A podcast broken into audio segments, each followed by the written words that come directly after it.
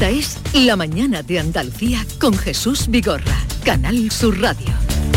Y a esta hora, el día por delante con Guillermo Polo. Hola, Guillermo. Hola, ¿qué tal? Hoy volveremos a mirar a los cielos a la espera de que continúen las lluvias. Las previsiones señalan que va a llover con intensidad en las provincias de Granada y Almería, lo que va a provocar que se activen avisos naranja y amarillo ante precipitaciones que podrían alcanzar los 30 litros por metro cuadrado en tan solo una hora. De momento lo caído es insuficiente, ya que ni siquiera ha llegado a los pantanos. Lo acaba de decir aquí en Canal Sur Radio Eduardo Don Martín, secretario general de Asaja Sevilla. No ha habido ninguna variación en, los pantanos, que otra, evidentemente una de las cosas que más necesitamos, sobre todo porque el agua que ha caído es insuficiente. Necesitaríamos casi 200 litros por metro cuadrado para que se empezara a producirse después del empapamiento de la, de la tierra escorrentía y lógicamente para que empezáramos a entrar y empezar a entrar agua en los pantanos, ¿no? que es tan necesario. En Benadux, en Almería, se vive hoy segundo día de luto oficial por la muerte de una joven a la que ayer arrolló un tren. Se investiga por qué no oyó los avisos sonoros que le hizo el maquinista. Otra muerte, la de la última mujer fallecida por culpa de la violencia machista en Andalucía, ocurrida la semana pasada en Torremolinos, moviliza hoy a los sindicatos que han convocado una concentración en Málaga capital. Precisamente los sindicatos sanitarios suscriben hoy el acuerdo alcanzado con el SAS sobre la atención primaria que pone así fin a las movilizaciones. Bueno, no a todas, porque el Sindicato Médico de Andalucía, que no lo firma, mantiene las que protagoniza cada semana. Más problemas laborales, los funcionarios de la Administración de Justicia empiezan desde hoy su huelga indefinida en demanda de mejores salariales y también laborales. Una nueva huelga que sumadas a las anteriores va a tener sus consecuencias en el sistema judicial, algo sobre lo que alerta el consejero de Justicia, José Antonio Nieto. No podemos seguir igual que hemos empezado este año, desde que en enero comenzara la huelga de los letrados de la Administración de Justicia hasta hoy, el sistema ha caído en una crisis sistémica que nos está provocando daños de incalculable calado que no sabemos cuándo se va a poder resolver. Por cierto, jueces y fiscales, salvo los de la Asociación Profesional de la Magistratura, firman mañana el acuerdo que, entre otras cuestiones, les aumenta 450 euros mensuales su nómina. También los pilotos de Europa mantienen una nueva jornada de huelga de las ocho convocadas hasta el 2 de junio. De momento ya se han cancelado 14 vuelos. El aeropuerto de Málaga entre los afectados. Y hoy conoceremos los datos de un informe sobre el estado de la pobreza en las comunidades autónomas, que coincide precisamente con con una nueva subida del precio de la luz que este lunes se dispara un 181% y es el precio más alto desde el 9 de mayo. Por cierto, también entramos en la última semana de campaña electoral para las municipales y autonómicas y hoy será jornada de análisis de sondeo ya que este lunes es la última oportunidad de publicar encuestas antes del paso por las urnas que será el domingo. Gracias Guillermo, Guillermo Polo y les anuncio también que a partir de las 9 y cuarto dentro de las entrevistas eh, electorales concertadas con la Junta Electoral. Hoy vamos a hablar con Yolanda Almagro, es la candidata de Vox a la alcaldía de Córdoba, forma parte del Comité Ejecutivo Provincial y fue una de las fundadoras de Vox. Aspira ahora al Ayuntamiento de Córdoba. Mm, me, sorprende mucho, mm, queridos Raquel eh, y Kiko y Javier, tan sucias están las ciudades, las capitales de de Andalucía, pongamos por caso, es que toda la oposición arma su discurso hablando de la suciedad, la suciedad de Granada, la suciedad de Málaga, la suciedad de, Sevilla, la suciedad de Córdoba. Sí, bueno, eh, eh, ¿es así o no? ¿Están tan sucias? Es que la oposición arma su discurso en casi todos, ¿eh? podría decir, la suciedad de yo voy a limpiar la ciudad pero eso es un recurso tradicional, ¿no? De, la oposición recurrir a la suciedad, pero también es cierto que es una queja vecinal continua. En, mm, los últimos años he vivido en diferentes ciudades andaluzas y es una queja mm, continua en todas las ciudades. Eh, mm. reivindicación vecinal eh, sobre la falta de limpieza, la falta de contenedores, el mal estado de los contenedores, la falta de frecuencia en la recogida, son, son quejas que se repiten en todas las ciudades andaluzas. Eh, o todos los servicios de limpieza son deficientes, que, puede ocurrir, no, lo vamos a negar, o, los, bueno, o quizá es, es eh, una queja recurrente porque es algo muy visible. Es algo que, todos podemos percibir en nuestra calle o en nuestro barrio y, y extrapolar eh, la situación de, una zona en concreto al, resto de la ciudad. Mm, también habría que pensar, vamos a entonar un poco el mea culpa de mm, tampoco las ciudades no se ensucian solas. Eh, quizás mm, también falta un poco de civismo en las zonas en las que, en las que veamos más sucias. Es una mezcla de todo, pero efectivamente en, todas las ciudades en las que, en las que resido en los últimos años es eh, una queja constante y un arma política constante también, en los plenos, fotografías, y algo habitual. A, eso, al margen de la suciedad, que una ciudad, cuando hablamos de capitales, pues eh, se tiende a veces a preservar el centro, los barrios históricos y mm, no llega con, la misma efectividad a otros barrios más periféricos. ¿no? Pero también, además de la suciedad, eh, tenemos que sumar en, ciudades patrimoniales los grafitis, otro tipo de, suciedad que, que, que se contamina todo lo que es el entorno y que degradan un poco la, o bastante la imagen. ¿no? Pero también engancha, yo también vincularía en parte esto con lo que hablábamos anteriormente. Eh, en otros momentos las campañas siempre llevaban, eh, porque también económicamente los ayuntamientos estaban en otra situación, grandes obras, proyectos faraónicos, eh, había plaza de toros y grandes estadios en cualquier pueblo de, un área metropolitana, no tendría por qué irte a la capital, ¿no?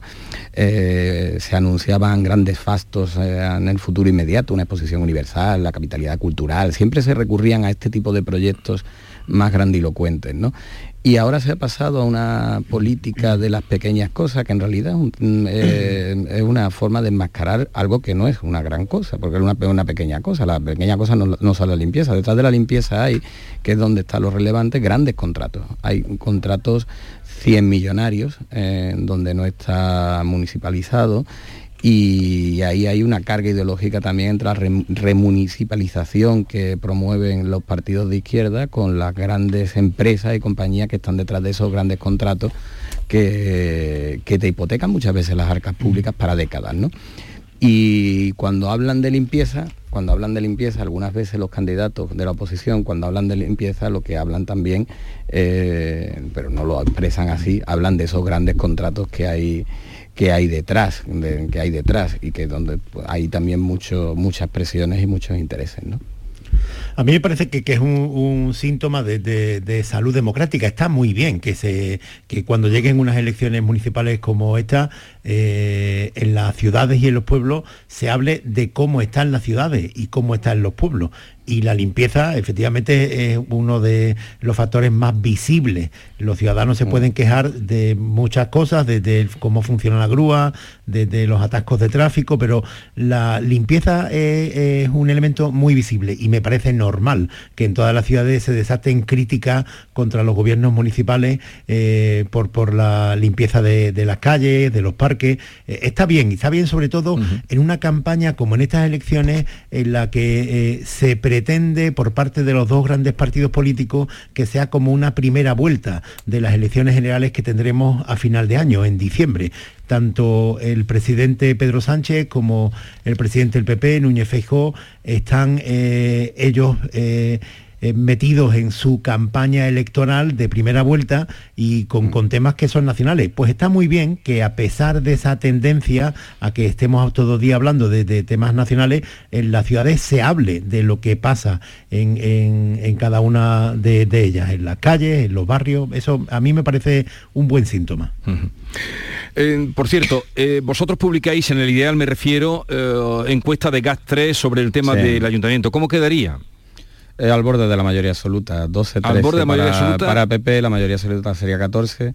El, el PSOE caería de los días actuales 9-10 y se mantiene, incluso crece Vox a 4, que sumaría con el PP mayoría absoluta, y solamente una de los dos partidos de izquierda conseguiría representación, en este caso Podemos, eh, con un solo concejal. Mm. Es curioso eh, porque en Granada es, una de las ciudades que, que hay una esto, que esto sí me parece que es nuevo. Hay una tendencia en las campañas electorales de muchos partidos políticos de buscar lemas graciosos, como casi memes, ¿no? Por ejemplo, el de en, Madrid la, la, candidata a la alcaldía, Rita Maestre, esto te lo arregla Rita. Eh, sí, sí, en, en, Segovia hay otra que una, la candidata del PSOE que se llama Clara y ponen claramente comprometida con Segovia. Y en Granada también es muy curioso porque el alcalde y candidato del Partido Socialista, Paco Cuenca, ha, ha hecho un anuncio que se llama eh, Cuenca pone al mundo mirando a Granada. Como si siempre se dice, te voy a poner mirando a Cuenca. sí, claro, mirando para Cuenca. Se dice, te pones mirando para Cuenca. Pues Cuenca, eh, el, candidato del PSOE ha hecho esto. Cuenca pone al mundo mirando a Granada. No quiero realidad que decía eh, vosotros que sois cinéfilos en, en un tranvía llamado Eseo. Blanche decía, no quiero realidad, quiero magia. Sí. Bueno, pues esto que decía Chirino... no quiero realidad, dame magia. Esto, que decía Chirino de, Granada, en, Granada está muy clara la victoria del Partido Popular. Pero si no consigue gobernar será un enorme fracaso, sobre todo con la inversión política que ha hecho el dirigente del PP andaluz, eh, Moreno Bonilla, dedicando a una de sus mejores consejeras, Marifran Carazo, a la alcaldía de Granada. Si a pesar de todo ese esfuerzo no consigue la, eh, gobernar en el ayuntamiento, aunque consiga mayoría, eh, será un fracaso. Pero parece que hay pocas probabilidades de eso, según las encuestas, ¿no? Sí, según la encuesta se queda lejos. De todas maneras, yo creo que ahí, que ahí los dos, tanto Paco Cuenca como Marifran Carazo, van a tener muy difícil digerir y uno de los dos tiene que perder la derrota, porque los dos son mm, mm, políticos que en estos momentos solo le vale solo le vale gobernar y tienen difícil continuidad tras una tras un mal resultado. Oye, eh, Raquel, dame si tenéis encuestas en Córdoba, que voy a entrevistar ahora dentro de un momento a, Yolanda Almagro. Dime qué, ha pues, salido por ahí. Eh, eh, mira, en Córdoba lo, último que tenemos es una encuesta de, la Universidad de Córdoba que auguraba un empate técnico entre los dos bloques. Mm, en los, datos que tenemos. En, general, eh, todo el mundo da por hecho que va a ganar el PP con bastante solvencia. La cuestión es si el bloque de izquierda sumaría o no para arrebatarle la alcaldía. Pues en un momento, eh, después de la publicidad, vamos a saludar a Yolanda Almagro, es candidata de Vox a la alcaldía de Córdoba y dentro de los espacios, entrevistas electorales, ella es hoy la invitada. La mañana de Andalucía. El 28 de mayo es día de elecciones locales y autonómicas. Para votar, identifícate con el DNI, permiso de conducir, pasaporte, tarjeta de residencia o tarjeta de identidad de extranjero. Utiliza el sobre blanco para las locales y el sepia para las autonómicas. Entrega los cerrados a la presidencia de la mesa para que los compruebe y deposita cada uno de ellos en la urna correspondiente. Puedes votar de 9 de la mañana a 8 de la tarde. Ministerio del Interior, Gobierno de España. Dicen que la luz es vida, es conocimiento, sin ella no hay colores y nada supera su velocidad. Por eso quienes la dominan se avanzan al futuro. Vive la vanguardia con el Audi Q5 con luces OLED personalizables por 600 euros al mes a 48 meses y entrega inmediata con Easy Renting. Entrada 9.947 euros. Oferta Volkswagen Renting hasta el 31 de mayo. Consulta condiciones en audi.es. Canal Sur Radio. Estrés, reuniones, planificaciones. Respira. Si eres autónomo, en Caja Rural del Sur te ofrecemos la tranquilidad que necesitas. Cuéntanos tu caso y nos encargaremos de todo. Te esperamos en nuestras oficinas. Caja Rural del Sur. Formamos parte de ti.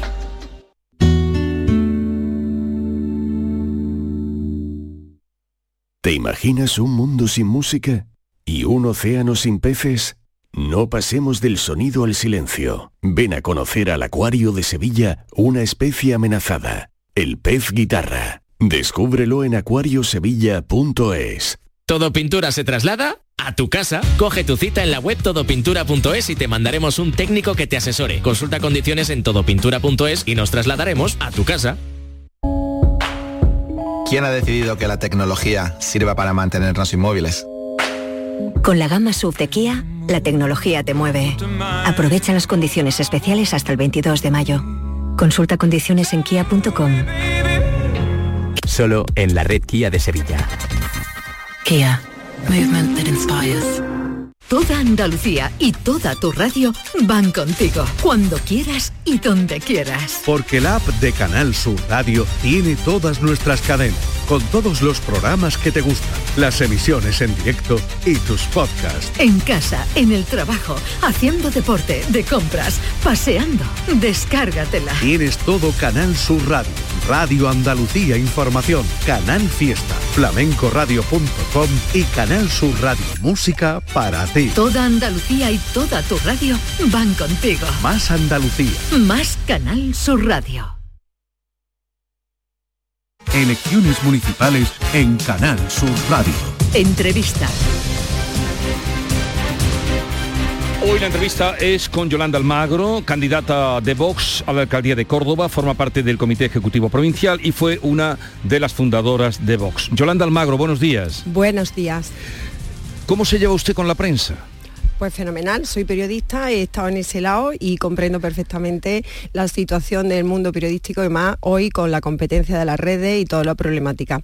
Por eso le preguntaba, porque es usted periodista, aunque ha ejercido y ha trabajado en el mundo de la banca. Eh, mm, ¿Qué perspectivas tiene su partido, Vox, en estas elecciones en Andalucía? Pues hemos hecho un esfuerzo organizativo importantísimo, hemos duplicado el número de ciudades a las que nos presentamos este 28M en Andalucía. En casi todas las provincias se supera el 90% de la población y bueno, pasamos de un total de 161 localidades de 2019 a 354 en la región. Y en Córdoba particularmente pues nos hemos presentado en 29 localidades, entre las que se incluye la capital y dos ELA, en total 31 candidaturas, en total mm, de la población en torno al 80%, cubriendo casi la totalidad del Partido Judicial de Córdoba, que es el más extenso y el que aporta más diputados provinciales. ¿Usted hace caso a las encuestas? Bueno, no, la verdad es que no, porque eh, nosotros estamos muy pegados a la calle y vamos barrio a barrio, trabajando asociación por asociación y de verdad que lo que se transmite en la calle a pie de, barrio es muy diferente a lo que sale en la, poquita encuesta en Córdoba, que además hemos tenido solo la UCO y, y, no tenemos más referencias, ¿no? aparte de los tracking internos. Eh, la UCO, pero claro, los tracking internos no se publican. Efectivamente. Y además cada uno lo encarga, con lo cual. Eh, pero mm, mi compañera Raquel, que usted conocerá, la directora del Día de Córdoba, me hablaba de esa encuesta de la UCO que dice que mm, volvería a ganar el Partido Popular en Córdoba. Sí, eh, eso dice. Si les necesitara, como lo fue en la anterior legislatura, a ustedes, eh, a los votos de vos, en el caso de que vuelvan a ser necesarios, ¿volverían ustedes a apoyar al PP? Bueno, no apoyar. Vamos a ver si tenemos esta vez la suficiente fuerza para poder entrar en el gobierno y ejecutar algunas de las políticas que nuestros votantes de Córdoba quieren. Y ya no hemos sido generosos en las anteriores elecciones, dimos el gobierno a Juanma Moreno y al actual alcalde Abellido y en contrapartida pues no hemos conseguido que ninguno de los pactos que tuvimos se pusieran aquí en vigor, como las reducciones de impuestos y control del gasto. Así que queremos que los cordobeses tengan a bien votarnos con fuerza suficiente para implementar nuestras políticas. Porque de la pasada legislatura entonces se sienten ustedes un poco ninguneados por el gobierno municipal. Pues sí, porque mm, ya le digo, las pocas propuestas fiscales que tuvimos a bien firmar y que para nosotros eran pacto con nuestros votantes, pues no se han llevado a cabo. En medio del debate político que, ha traído los temas nacionales hasta, mm, vamos, hasta hoy, ¿en Córdoba han conseguido ustedes que se hable de los temas y de los problemas de la ciudad? Bueno, nosotros, eh, para empezar, en los debates que he asistido, que a mí me encanta ya los debates, os venía escuchando y decíais que los candidatos se exponen poco y os tengo que dar la razón porque me he encontrado que los debates que, no me han censurado, que todavía te siguen censurando en algunos, aunque sea increíble, pues los primeros espadas no estaban, siempre mandaban a segundos, terceros, cuartos o quintos. Así difícilmente un ciudadano puede hacerse eh, idea de, cada uno de nosotros, a excepción del señor Hurtado, que ha estado en todo, pero en los demás casos no. Y yo creo que las campañas de municipales eh, tenemos la obligación de estar a pie con los ciudadanos, con los problemas que, tenemos en cada barrio y, esa es la prioridad para nosotros y estar en la calle y que todo el mundo nos conozca y de cara a cara y viendo cómo nos expresamos, cómo nos movemos, qué proponemos con el programa en la mano, que yo sí lo he ido repartiendo y lo sigo repartiendo y, me parece que es esencial ese contacto eh, diario con los ciudadanos. Pues hablemos ahora de ese programa, porque el programa que usted lleva para Córdoba, ¿cuál es el modelo de ciudad que usted propone para Córdoba, Yolanda? Bueno, el modelo de ciudad es un modelo de ciudad autosostenible. Eh, vamos a un problema de energía que lo estamos sufriendo en el coste de la luz, eh, que se traduce en una inflación desbocada que está matando a muchos comercios, a muchas economías familiares, muchas empresas, al campo, y tenemos que controlar eso y tenemos que hacer un potente modelo de inversión a través de fondos de Europa y de todas las administraciones para intentar que eso no siga pasando. Tenemos, como decía Vox, a nivel nacional y hace ocho años, hacer un plan hidrológico nacional que revierta en la interconexión de Cuenca. El agua es prioritaria para todos, lo estamos sufriendo y en ese modelo cercano necesitamos que cuando un agricultor o un, eh, pide una balsa a la Confederación, a las administraciones, sea municipal, sea autonómico, sea nacional, tenga celeridad. Entonces los servicios públicos tienen que estar bien dotados y al servicio y cerca del ciudadano porque sin ellos difícilmente las empresas se pueden instalar, eh, la limpieza y los servicios públicos darse y, y no, no, evolucionamos. Y tenemos grandes retos con los que competir y, tenemos que solucionarlos, ya no tenemos más tiempo. Eh, eh, ¿Cuál sería el principal problema al que usted le metería mano en caso de tener eh, poder en el próximo gobierno municipal? Bueno, pues algo que es un secreto a voces que todo el mundo se queja y que parece que no existe, que es la limpieza, desentamiento y mantenimiento correcto de la ciudad. Algo que parece tan simple en nuestra mm, casa, en nuestro eh, comercio, pues se tiene que exigir eh, en la ciudad. Eh, tenemos una ciudad, no se quejan unos barrios contra otros, es que todo está sucio, dejado, sin mantenimiento y eso es una imagen pública que no viene bien, no viene bien para que las empresas se instalen y no viene bien para que los, ciudadanos estén contentos y felices con los impuestos que, tan altos que tienen que pagar.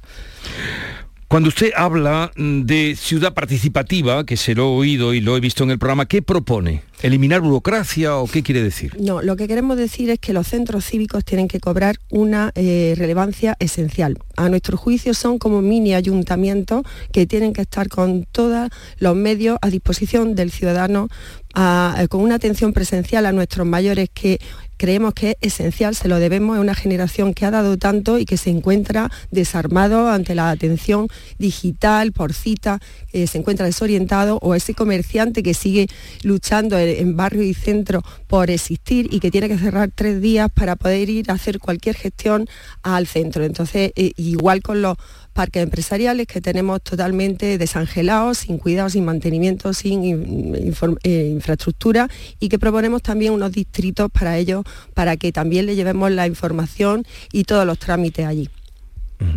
¿Y qué es eso de la oficina del mayor que usted defiende?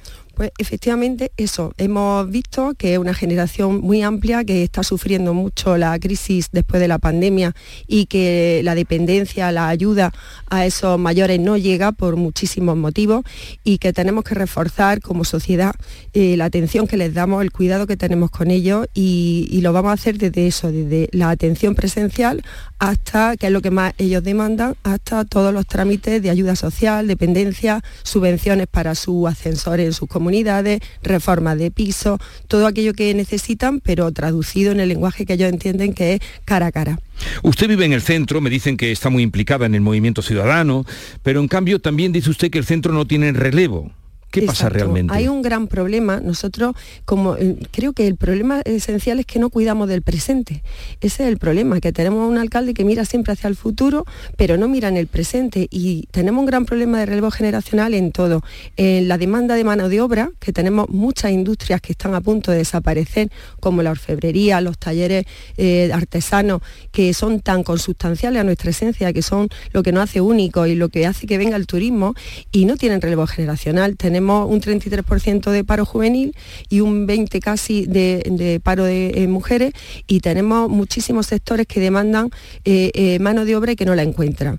ese es el problema que tenemos, que tenemos que cuidar de, lo que, de los sectores económicos que tenemos actualmente y en el caso del casco histórico el relevo generacional tanto en las asociaciones de vecinos, peñas, las casas patios, cada, cada vez que se muere un vecino en la calle pues se queda una casa abandonada o se queda un, pues, modelo de negocio nuevo que se está imponiendo, que, está muy bien, que es el de los hoteles con encanto y demás, pero que al final eh, va en detrimento de la población que vimos allí y, de esa esencia propia de, Córdoba.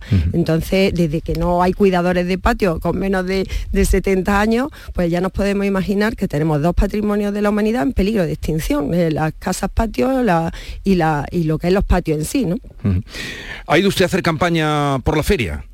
Sí, hemos estado en feria también. Mm. Pero usted quiere que la feria sea algo más en ese plan río y plan arenal que tiene. Exactamente. El plan río para nosotros es esencial. Es la única ciudad que conozco que tenga su río de esta manera tan abandonado. Ahí estamos muchas administraciones incluidas, pero eh, no es de recibo que teniendo, por ejemplo, a Sevilla al lado, eh, con lo bien aprovechada que está esa calle Betis, pues nosotros, sin embargo, en la orilla sur, desde el arenal, que, que queremos potenciar con una infraestructura correcta para la feria, para llegar a una feria de calidad, y el resto del año que sea un modelo de ocio eh, joven para que tengan ahí su zona donde no molesten a los vecinos eh, y que tengan su autobús o búho nocturno y que tengan sus medidas de seguridad correctas para que se pueda disfrutar y tener ese ocio joven que, tanto nos demandan. Y, toda la manzana sur, al lado de la Calahorra, donde iba un gran palacio, un auditorio que sigue varado, hasta el Cordel de Écija, que es una zona que está ya próxima al sector sur y que son las manzanas de oro que en cualquier ciudad serían las más maravillosas, las más caras, y aquí sin embargo están llenas de jaramagos, de, de ratas y de problemas de salubridad y pues entendemos que eso no es de recibo. Bueno, pues así es Yolanda Almagro, candidata de voz a la alcaldía de Córdoba y así son algunas de las propuestas que aquí nos ha mostrado. Gracias por acudir a nuestros estudios de Córdoba y suerte para llegar al final de la campaña y ya veremos qué pasa a partir del 28 de mayo. Muchísimas gracias. Adiós, buenos días. Adiós. Elecciones municipales en Canal Sur Radio.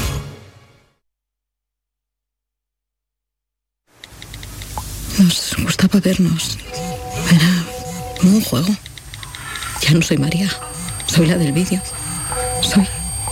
Soy un puto meme. Hay miles de profesionales especialistas en violencia sexual para querernos vivas, para querernos libres. Delegación del Gobierno contra la Violencia de Género. Ministerio de Igualdad. Gobierno de España. Si desde la 11 contáramos los deseos que han hecho realidad todos los premiados por nuestras loterías en 2022 sería algo incalculable. Por un momentito, no. Serían concretamente más de 1.371 millones de euros. Ya, pero así sería más metafórico. que sí, que sí, pero con metáforas no das, por ejemplo, la vuelta al mundo y colaboras con una gran labor social. Vale. En 2022, desde la 11 repartimos más de 1.371 millones de euros en premios. Millones de deseos cumplidos gracias a todos. Porque la lotería de la 11 toca mucho y toca muchos. A todos los que jugáis a la 11, bien jugado. Juega responsablemente y solo si eres mayor de edad. Canal Sur Radio.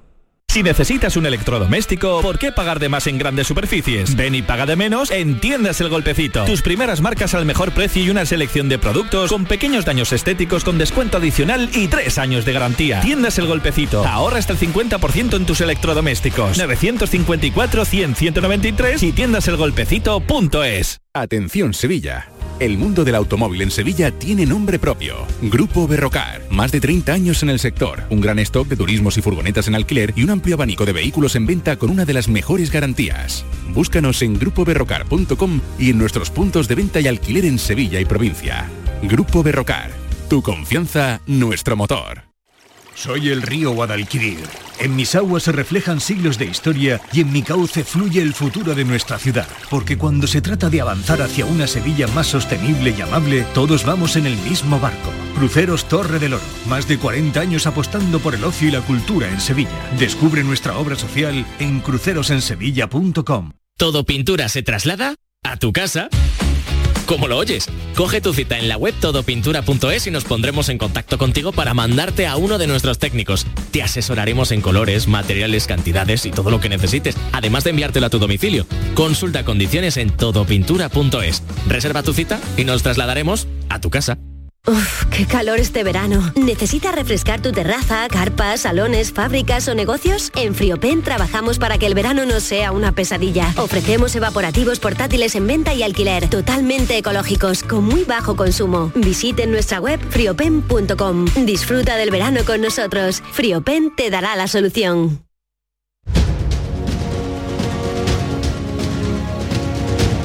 La mañana de Andalucía con Jesús Vigorra y con Raquel Montenegro, con Javier Caraballo y Kiko Chirino. Eh, quisiera, uh, qué poco tiempo tenemos ya, pero quisiera que hoy nos dieras cuenta, Kiko, de esa entrevista que me ha llamado muchísimo la atención eh, solo falta un carrere para que este hombre tenga también un libro. Eh, la entrevista que hoy eh, publicáis al detenido, al preso que estaba condenado y que ha sido absuelto, puesto en libertad, no absuelto, puesto en libertad por el Tribunal Supremo después de chuparse tres años de trena, cuando ahora se descubre que, o ahora se le da la razón en lo que él exigía, que mató en defensa propia o en legítima defensa. Sí, fue una larga entrevista. Fue, sí, ha sido un testimonio con, él, eh, lo tenemos tanto en texto como en audio, y la, y la mm, fue un suceso que a nosotros pasó inicialmente desapercibido porque fue el 10 de marzo de 2020, días antes del confinamiento, el cuerpo apareció también ya días después, ya bueno, cuando informativamente era más difícil atender y salir a la calle y demás.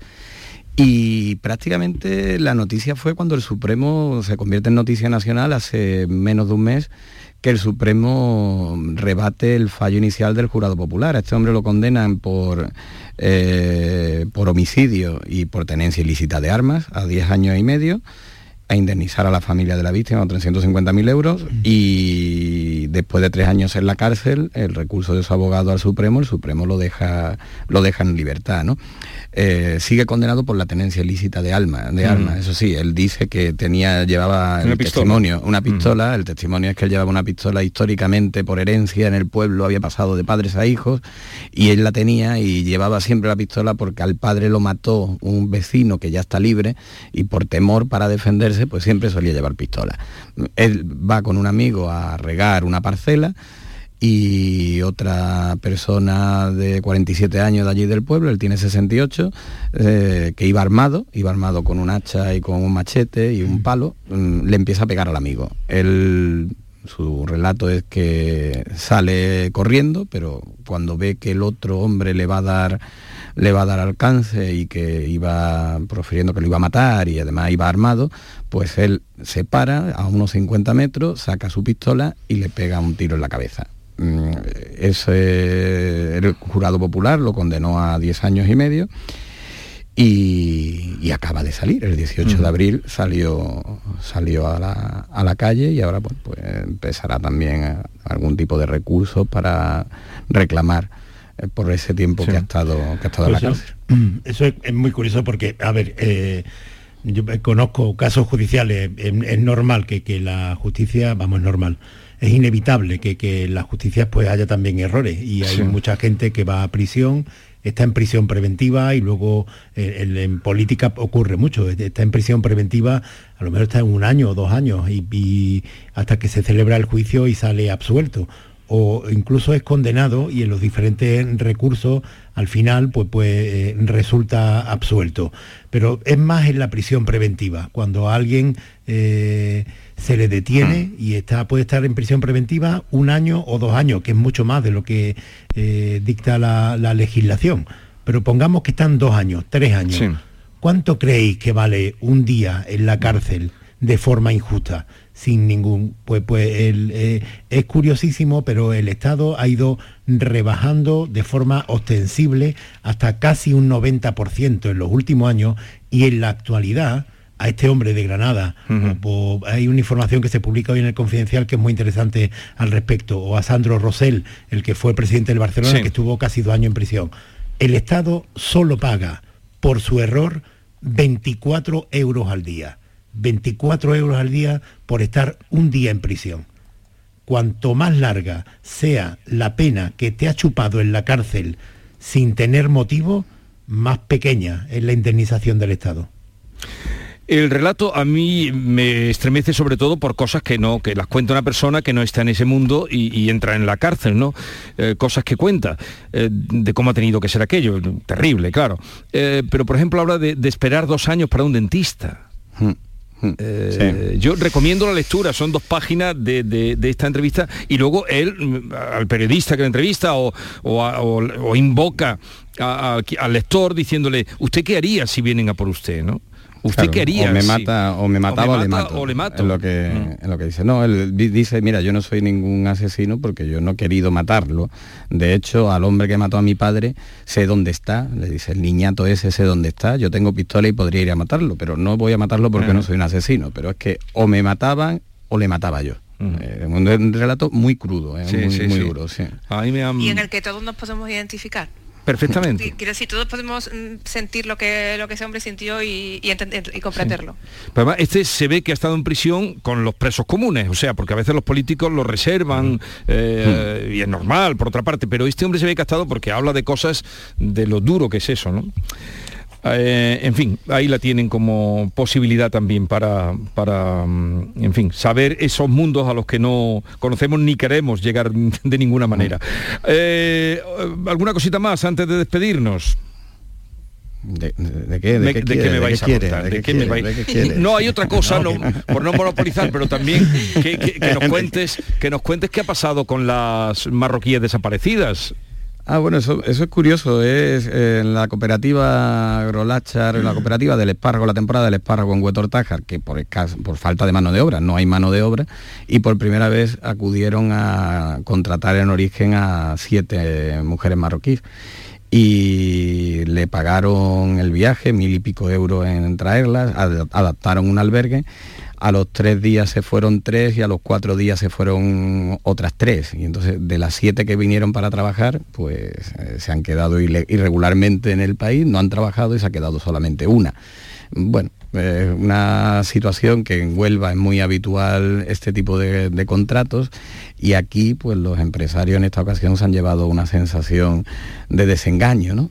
¿Pero dónde están? Eh, han huido, han huido, claro, eh, en lugar, han, utilizado ese, contrato y, que le, para entrar en el país para entrar en el país. De hecho, el, trámite ahora se, da, se denuncia a la, a la policía y, se procede con ellas como si fuera un inmigrante ilegal, ¿no? Entonces eh, actuarán igual, eh, huyeron y la que se ha quedado trabajando, sí, pues se ha quedado trabajando, incluso ahora cuando ha terminado la campaña del espárrago, le han buscado trabajo a través de la misma cooperativa en, Huelva.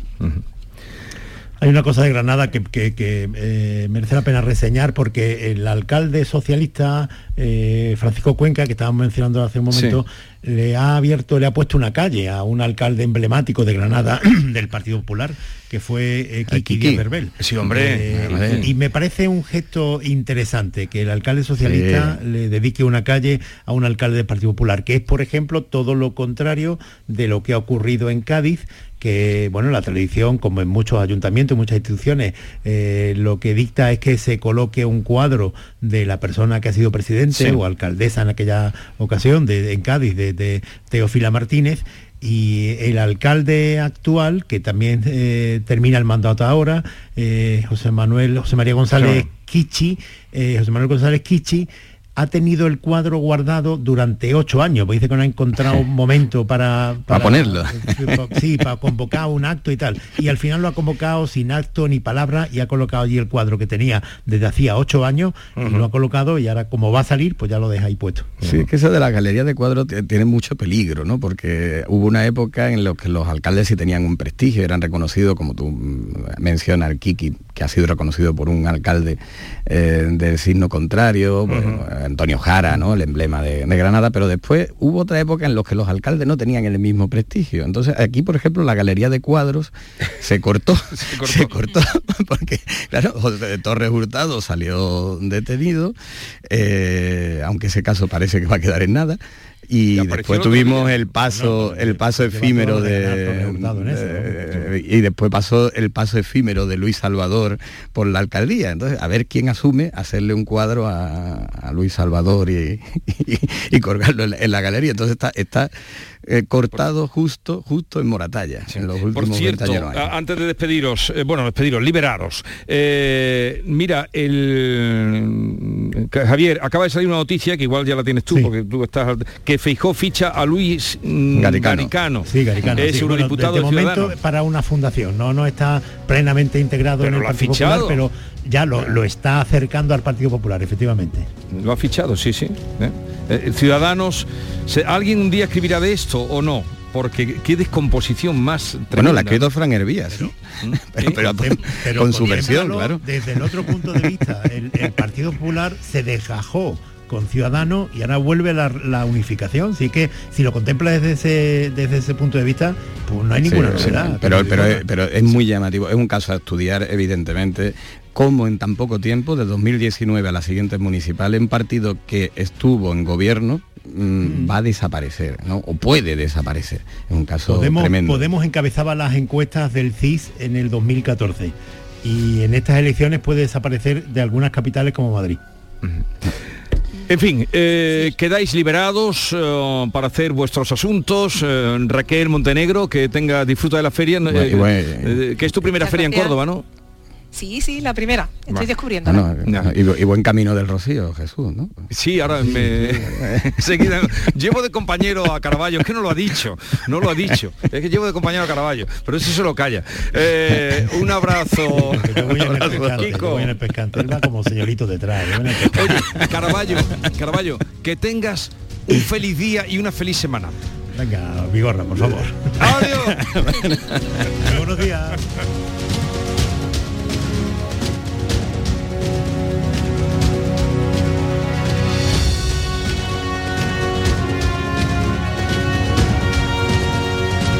Esta es La Mañana de Andalucía con Jesús Vigorra, Canal Sur Radio. En Canal Sur Radio, por tu salud, responde siempre a tus dudas. Este lunes empezamos la semana hablando de salud y medicina sexual.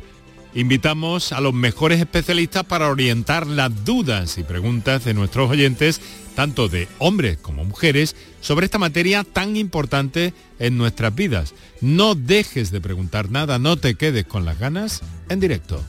Envíanos tus consultas desde ya en una nota de voz al 616-135-135. Por tu salud, desde las 6 de la tarde con Enrique Jesús Moreno. Más Andalucía, más Canal Sur Radio.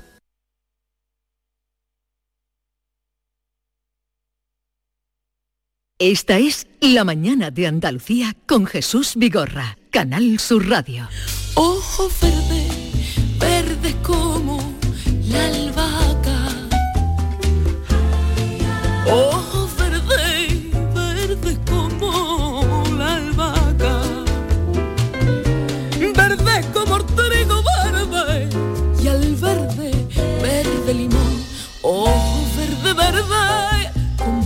Ah, estoy viendo una noticia, pero no, no me entretendré, no me entretendré ahora, luego la comentaré, eh, que quiero compartir con ustedes a partir de las 10. Les voy a comentar para que se pongan en aviso en aviso. Maite Chacón, buenos días. Buenos días, Jesús. Y David Hidalgo, buenos días. Buenos días. Yo, sé lo que es. No hemos hablado, pero yo sé lo que tú vas... ¿Cómo que sabes lo que es? Pero tú qué te crees, chatín, que... Bueno, otro día hablamos de eso. Yo... No, no, otro día no. Vamos a hablar a las 10 inmediatamente a las 10 de la mañana. Aunque viene Areva, lo vamos a advertir para que ustedes estén sobre aviso. Pero vamos a otro asunto. En los últimos años han surgido varias técnicas quirúrgicas que ofrecen la posibilidad de cambiar el color de los ojos de forma permanente se hacía antes, incluso se utilizaba en cine, de cambiar con, lentillas. Ya conocemos algunos casos a través de redes sociales que se han cambiado el color de ojos por estética. Yo la primera vez que oí hablar de esto fue cuando se los pusieron a Concha Velasco, cuando hizo la, cuando hizo la serie de Teresa, de Jesús. ¿Le pusieron ojo claro? Le pusieron ojo claro. Ah, y al ponérselo se dieron cuenta de que tenía un problema y afortunadamente se lo pero con lentillas, ¿no? sí, pero ella fue al ponerle cuando iba a poner la lentilla para cambiarle pero el color. Pero esto, es otra cosa. Esto es otra cosa. Hoy queremos saber si existe realmente demanda para este tipo de intervenciones y sobre todo si son seguras. Por eso vamos al doctor Federico Alonso, que es un reconocido especialista en el campo de la oftalmología y de los métodos más avanzados. Es director médico de Tecnoláser, eh, Clinic Vision. Doctor Alonso, buenos días. Hola, ¿qué Buenos días. Encantados de saludarle. Igualmente. Eh, ¿Es cierto, hay demanda para, a través de una intervención quirúrgica, cambiar el color de los ojos? Bueno, no sé si habrá mucha demanda, lo que sí hay mucha expectación.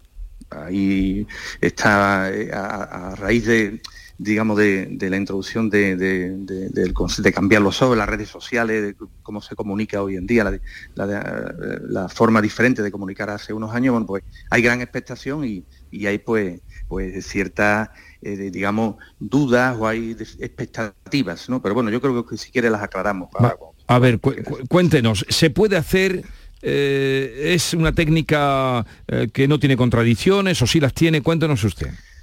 Vamos a ver, es que hay distintas técnicas. De entrada, ninguna técnica, absolutamente ninguna técnica de las tres más importantes, se debe de hacer si no es en un ojo patológico, es decir, en ojos sanos no está indicada ninguna. De hecho, la Sociedad Española de Oftalmología ya lanzó un informe advirtiendo de los riesgos de hacer cualquier técnica, cualquier técnica, la que sea, de cambio de color de ojos en ojos sanos. Y ahí, si quiere, ahora hablamos de las tres técnicas más importantes. Entonces, pero en principio, en ojos sanos, no. Bajo ningún concepto usted lo ha dicho de una manera firme. ¿Y ahora qué técnicas son las que hay y en qué, mm, cuándo se pueden utilizar o se deben utilizar? bueno, vamos, eh, no, como no técnica no quirúrgica, ya habéis comentado las lentes, las lentillas que se utilizan algunas veces de forma puntual y que bueno, que deben de estar, eh, que tienen también su riesgo porque son lentillas un poco más rígidas y hay que vigilar. Pero bueno, quitando eh, la lentilla que no es una técnica quirúrgica, la más antigua es la colocación de implantes de color, mm, introducción de implantes. ¿Y cuándo se utiliza eso? Bueno, pues cuando hay un ojo patológico, un ojo que no tiene iris. Al no tener iris hay mucha fotofobia, dificultar eh, la luz molesta mucho y se hace, pero hay un motivo patológico, que son, por ejemplo, cuando no hay o falta todo el iris o parte del iris. Son técnicas ya de, con mucha experiencia, pero en ojos patológicos. Después, hace unos años, apareció la técnica de depigmentación con láser. Eran unos impactos de láser con poquita energía, claro, al dar sobre el iris que tiene color, lo que sueltarán son partículas, va soltando depósitos. Esos depósitos se acumulaban en la malla trabecular del ojo, que es la que filtra y la que controla la tensión, y se ha visto que de momento provocan subida de tensión, glaucoma y afectación del nervio óptico. Por lo tanto, la depigmentación con iris tampoco. Y ahora, lo que está ahora más de moda, eh, sobre todo a raíz de, las noticias que han salido, la queratopigmentación anular. ¿Esto qué es? Bueno, pues se hace un túnel con un láser y se introduce un pigmento. En estos casos, lo mismo, se puede utilizar para ojos patológicos cicatrices, o es decir, una apariencia cosmética, no estética, que es distinto. Cosmética, porque tengas una cicatriz, a estética, que es para cambiarlo. No se aconseja la Sociedad Española de Oftalmología concreta, que no, está, no, hay medicina, no, está, eh, no hay estudios suficientes y que pueden provocar eh, alteraciones a corto y a medio paso. La primera de ellas es que mm, evita la acomodación, puesto que la pupila deja el dinamismo de la pupila. Entonces, aparte de eso, pueden haber otras complicaciones, porque no se han hecho estudios a medio ni largo plazo. Claro, doctor, lo que pasa es que es verdad que hay personas que ya solo están haciendo. Eso quiere decir que, hay oftalmólogos que están haciendo este tipo de intervenciones estéticas, ¿no? Sí, hay estos oftalmólogos que podrán hacer. Realmente no hay muchos porque lo normal es que es, eh, los oftalmólogos nos guiemos por las sociedades científicas que para eso están, que para eso se hacen estudios, se avalan los estudios y se aprueban. Pero la evidencia es tan baja que las sociedades científicas, que son las garantes por ley de los procesos que se deben de hacer, pues no lo indican. Otra cosa es que algunos pues, se atrevan a hacerlo porque quieran ser pioneros, pero realmente lo que tienen que hacer es informar al paciente de los riesgos que están asumiendo. Porque, las sociedades científicas no lo avalen. Porque hay riesgos. Bueno, porque hay riesgo, porque van a provocar ojos secos, fotofobia, reacciones alérgicas. No sabemos em, eh, en, esa córnea a medio y largo plazo qué puede pasar, si pueden haber cicatrices, qué tiempo va a durar. Hay alteraciones a la acomodación porque la pupila deja de ser funcionante. A la hora de explorar, por ejemplo, imagínese usted que tiene un desprendimiento de retina, esa pigmentación impide hacer una cirugía correctamente, impediría hacer una exploración correctamente. A la hora de hacer una cirugía de catarata en un paciente con una con un anillo pintado dificultaría la cirugía, es decir, todo ese tipo de complicaciones inconvenientes hay que explicarlo al paciente. Lo que pasa, Federico, es que es complicado ir contra las modas. Acaba usted de decir que, bueno, que ha habido en las redes sociales como una tendencia ahora, creo que ha habido una influencer muy conocida, varias, que se han sometido a esta operación, a la última que usted ha dicho, a la que era, que era tu pigmentación, por lo tanto, se requiere quizás una, no sé, un alegato de ética a esos oftalmólogos que deberían advertir de los peligros que tienen, ¿no? De hecho, la propia Sociedad Española de Oftalmología ya lo ha advertido, pero la propia Sociedad Española de Oftalmología no es un ente jurídico, es un ente científico. Ya lo ha manifestado el Ministerio, ha hecho sus pasos y hasta ahí puede llegar la sociedad científica. Otra cosa no podemos hacer. Ahora, es cierto que estamos en una sociedad en que quizás la opinión de una influencer o la opinión de una red social o la opinión del doctor Google o ya el chat GPT tiene más importancia que lo que es una sociedad científica. Pero sobre eso, bueno, es la sociedad en la que estamos. Los médicos tenemos la obligación de explicar los inconvenientes de una técnica y además, sobre todo, una técnica que no está aprobada a medio y largo plazo. Y eso, bueno, en, eso es lo que estamos. Y eso es lo que.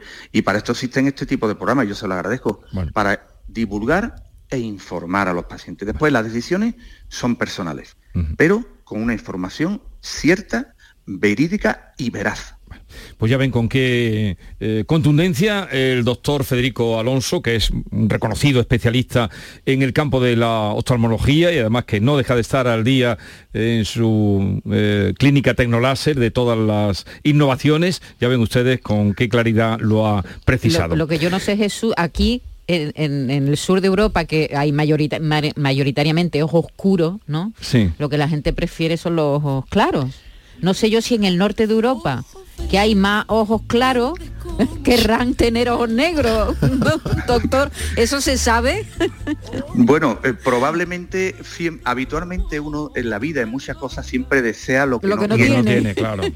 y eso probablemente pase también en el color de los ojos. En cualquier caso, yo voy a hacer un alegato al color de los ojos de la parte mediterránea, porque mm. los ojos oscuros son ojos que habitualmente tienen, son ojos más fuertes, ojos que toleran mejor la luz, ojos, son ojos que, que para, eh, eh, para lo que es la patología ocular a los oftalmólogos nos gustan más que los ojos claros. Los ojos claros no suelen dar más complicaciones. Vamos a cambiar por lo menos ya la belleza, por lo menos vamos a cambiarla por lo que es la utilidad médica. Los oscuros son bonitos, eh, cuidado. Efectivamente. Mire, Federico, y sobre todo en nuestra tierra, que tenemos que defender el color de nuestra tierra, de los ojos de nuestra tierra. El dato estadístico, actualmente entre el 8 y el 10% de los españoles tienen ojos azules. El 8 Entre el, 8 y el 10, muy poquito. Eh, doctor Federico Alonso, gracias por estar con nosotros. Un saludo y buenos días. Eh, muchas gracias y sobre todo, bueno, pues particularmente por permitirnos dar esta divulgación que creo que, es necesaria. Siempre. Muchas gracias. Siempre. Muchas gracias. A ver, em,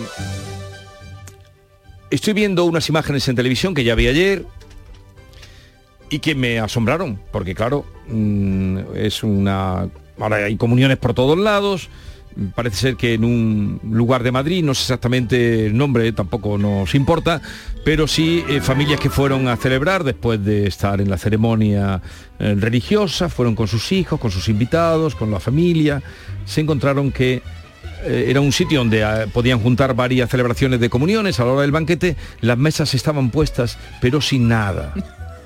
No, no, ¿de qué te ríes? Los platos vacíos, que estoy viendo los platos vacíos y la cara. Algunos la verdad es que, la gente se lo ha tomado con sentido del humo, porque estaban muertos de risa todos. No sé si es que solo había bebida. Es que está habiendo mucha estafa ahora con las comuniones, ¿eh? con los catering. ¿eh? Exigen que comida y parece que vinieron y les trajeron ensaladas compradas en un supermercado, la, la cosa los enrabietó más, se fueron algunos a comer en un centro de comida rápida, pero eso que ha ocurrido en Madrid también se está dando en Andalucía. Claro. Tengo pruebas. Yo también. Tengo pruebas. Tenemos la misma comunión. No, voy a decir el nombre, pero había varias comuniones. No, no voy a decirlo, pero a lo mejor sí lo digo. Depende. No voy a decirlo, pero a lo mejor sí lo digo. Que unos padres tengan que coger y llamar a Globo o a Telepisa para comer en una comunión. En este caso no, es que, no es un sitio... En este caso no es que no hubiera, sino que había muy no había poquito. Nada. Un poquito. Entonces, pero les estoy hablando de Sevilla, les estoy hablando de un lugar eh, que da al río, de un lugar eh, con supuesto caché. ¿Que pasaron hambre o qué? No pasaron hambre, que no comieron. Que pasaron hambre, sí, pasaron hambre. Entonces, em, como ha surgido, si alguien ha pasado por ahí, porque eh, la verdad es que se ríen, pero es una cosa muy triste que vayas con los niños, que vayas a, celebrar un día en que la gente se estira un poquito, se estira de la cartera, se estira y que se encuentre aquello se encuentra allí con una partiendo una croqueta eh, entre cuatro. pues eso, la verdad da como entonces la gente va guapa va arreglada y ahora media croqueta. No. Eh, si les ha ocurrido algo de esto por ver un poco si esto se da en más lugares de lo que nos creemos. Eh, 670, 940, 200. Me lo dejan ahí, ¿eh? luego ya veremos dónde, porque hoy tiene su tiempo eh, nuestro querido Arevalo, Francisco Arevalo, y ustedes le esperan y no lo vamos a quitar. Pero si han tenido, han pasado por ahí de, un maltrato en el tema de banquete de comunión, me llaman y me lo dicen, 670, 940, 200. Me lo contaban y no me lo podía creer. Podríamos dedicar mañana al tema del día. A, ver qué sale. ¿eh? Dependiendo de lo que salga por ahí, vamos mañana con esto o no. Si a ustedes en la celebración de y, sobre todo lo digo para que amarren eh, queda ya el fin de semana que viene de comuniones. amarren. Y muchas se han adelantado este fin de semana por las los elecciones. Y hay, y no, el fin de semana no hay, habrá solo el sábado, porque el domingo las han quitado. El domingo las han quitado. Lo digo porque muchas veces se paga por adelantado. Sí, y tanto. Y luego, ah, ¿dónde vas a reclamar? no A lo mejor habría que aconsejarle a la gente que pagara solo una parte en fin, bueno, es la verdad que hambre, ¿eh? qué hambre, qué cara de hambre tienen los pobres. Qué hambre, qué hambre, y qué guapos están todos vestidos, qué hambre. Comprando rebujines los kioscos estaban. Para comer algo. David, te ríes de todo, eres un poco, eres un poco irreverente. Me, hace mucha gracia, la verdad. Te hace una gracia, cojonuda, te hace una gracia. Va a la familia, con los abuelitos, con los que vienen, con el cuñado con el que no se llevaban bien y lo invitan para acercarlo bueno, no, nadie, nadie se ha muerto, es una cosa que pasa. Y, eh, ¿Tú, te crees que...? A mí me hace gracia. Perdón por el que le haya pasado, pero me hace mucha gracia que la gente pase hambre en las comuniones. Pero ¿cómo que te hace gracia que pase? No, no, no, no lo entiendo. Eh, David es así, ya luego su madre me dice a mí, pero ¿qué, hago yo con esto? ¿Qué hago yo con esto? En su observación del ir y venir de la campaña electoral, García Barbeito encuentra cierto parecido con el baile del can-can que hacía furor en París, donde se las tenían tan felices sin atisbar lo que se les venía encima con la Segunda Guerra Mundial. En fin, querido Antoine, querido Antoine, te escuchamos. Muy buenos días, querido Jesús Vigorra, perversos del nuevo can-can. A mitad del 19 empezó a llevarse en Francia una danza muy movida que daba patadas altas y exigía movimientos como una dura gimnasia. Le llamaron el cancán, las mujeres lo bailaban, también los hombres, que conste, y en fin, que se ganó fama. Casi dos siglos más tarde podemos ver en España el regreso del cancán, pero de una forma extraña. Digo el cancán porque aquí, sin llevar las piernas altas, en la boca de unos cuantos, el ritmo es alto, no baja. El cancán que yo les digo es cancán de propaganda. Y yo lo llamo cancán porque de perro se trata. Los señores candidatos y señoras candidatas, si no todos, más de uno, acuden a los que ladran. Ayuda a las hipotecas, eh, facilidad para casas. Lo que nos ofrecen ellos son sitios para las cacas y sitios para el pipí de los perros, la animalia. Y ya que son con los perros tan mirados y miradas, ¿por qué no piensan lo mismo cuando de humanos se trata? ¿Por qué no hablan de colocar cabinas de urgencias varias, ya sea urgencia de próstata o de un exceso de carga, de un apretón, de un memeo, de un que no llego a mi casa? Les han dado por los perros el cancán de la campaña. Can por aquí, por allí, cancán que a la gente atrapa, como cuartitos de baño para el perro. ¿Habrá toallas? Y a quienes van que se mean, aguanta vejiga, aguanta, pues que se meen encima. Y de la otra descarga, del volquete por detrás, digo las mismas palabras. Nuevo cancán, no es un baile, es perruna sanitaria, que a los perros no les falte donde levantar la pata y hacer sus necesidades. Y a usted y a mí que nos parta un rayo. No somos perros. Y eso aquí es una desgracia.